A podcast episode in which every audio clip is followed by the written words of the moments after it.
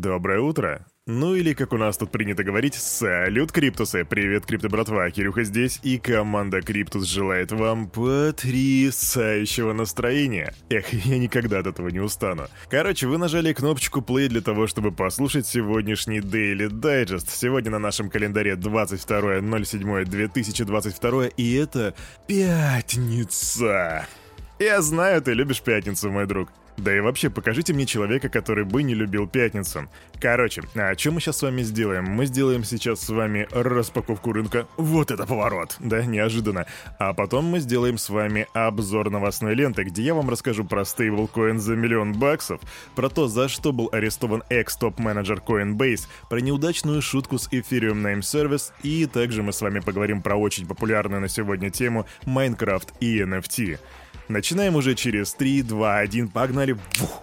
Ну, конечно же, по старой доброй традиции я, разумеется, не смотрел рынок, нажимаю сейчас. Я не смотрел его для того, чтобы увидеть его вместе с вами, хотя наверняка многие из вас его знают и без меня. Итак, все, я открыл Coinbase и вижу, что у нас Ape вырос на 17,1%.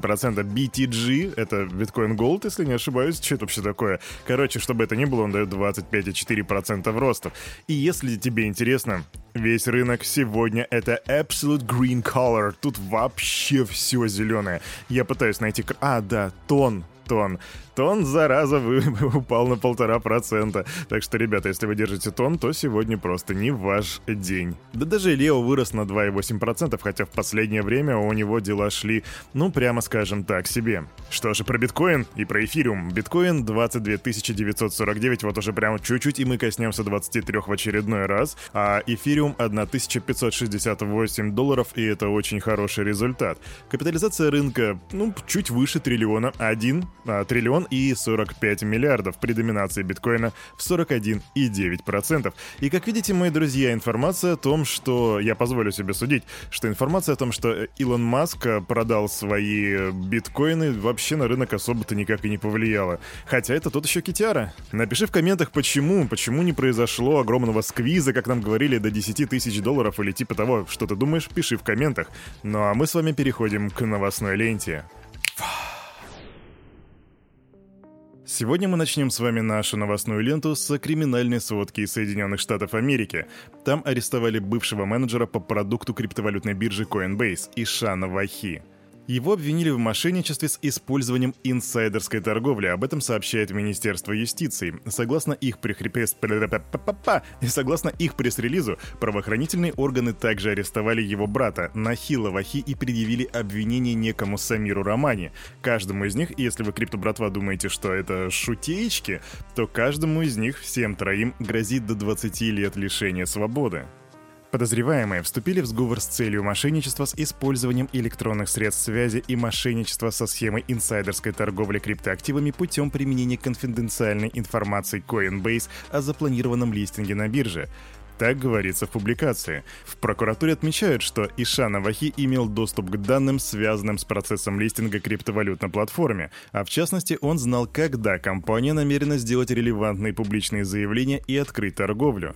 По версии следствия, в период с июня 2021 по апрель 2022 года бывший сотрудник биржи как минимум 14 раз передавал эту информацию своему брату и тому самому Романе. Последние, в свою очередь, заключали сделки с целью извлечения прибыли. На самом деле, ребята, схема стара просто как мир, обычная, обычный кейс с использованием инсайдерской торговли. Просто этих чуваков теперь поймали, и вот им грозит до 20 лет. Новость просто заглядение, ребята. Итак, крупный коллекционер NFT потерял 100 эфириумов в результате шутливой ставки на зарегистрированный им самим домен Ethereum Name Service. Что там произошло? В общем, есть такой коллекционер, реально очень серьезный, у него 57, э, у него 57 NFT только из коллекции Bored Ape Yacht Club, то бишь вы можете представить, сколько у чувака бабла. Его зовут Franklin Bird, и он зарегистрировал ENS-домен, который называется Stop Doing Fake Bits is Hostly Lame My Guy, что значит э, прекратите делать фейковые ставки, это реально полный отстой, друзья. Так вот, затем он сделал фейковую ставку сам, в 100 эфириумов, то бишь 148 тысяч долларов, со своего основного адреса. По его словам, это все задумывалось как шутка, он таким образом просто хотел высмеять твиттер-бота ANS Birds, заставив последнего написать о крупной заявке на покупку домена. Затем этот чувак берет и продает свою NF, свой домен другому человеку за 1,9 эфириумов, то бишь за 2830 баксов. Однако он забывает отменить собственную ставку в 100 эфириумов, которую новый владелец собственно берет и принимает спустя 15 минут после покупки. Таким образом, чувак наторговал на минус 98 эфириумов. Вот что он сам об этом пишет в Твиттер. «Ой, нет, я потерял 100 эфириумов. Я праздновал шутку о продаже, рассказывал о прибыли, но из-за жадности забыл отменить собственную ставку на покупку. Это будет... это будет провал века. Я заслуживаю любых острот и критики». Ну, что могу сказать, если ты так пошутил, то, наверное, мог себе позволить. Идем дальше.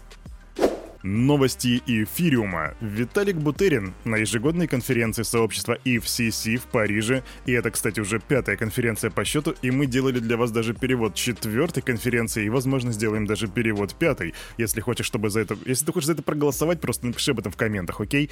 Так вот, Виталик Бутерин в Париже заявил о достижении в будущем пропускной способности сети в 100 тысяч транзакций в секунду. Концу этой дорожной карты Ethereum станет гораздо более масштабируемой системой и сможет обрабатывать 100 тысяч транзакций в секунду. Так заявляет Бутерин, и для эфириума это будет просто фантастический результат. А я еще раз тебе говорю, если хочешь, чтобы мы перевели FCC5 с выступлением Виталика Бутерина, пиши об этом в комментах, ставь плюсики. Идем дальше. Стейблкоин за миллион баксов. Согласись, звучит как какая-то фантазия. Так вот, слушай, э, что произошло. На криптовалютной бирже KuCoin цена стейблкоина USDD достигла 999,5 тысяч долларов, то бишь там без полусотни целый лям. Что такое USDD? USDD — это алгоритмический стейблкоин, который выпустила платформа Tron где-то в мае 2022 года.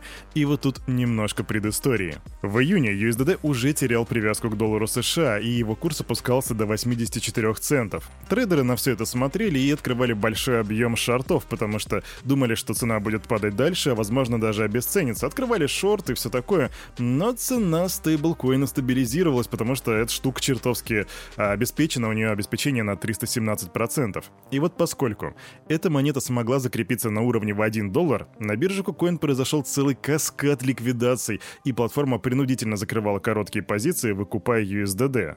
Однако в стакане монет на продажу было недостаточно, из-за чего биржевому механизму приходилось выкупать USDD по завышенной цене.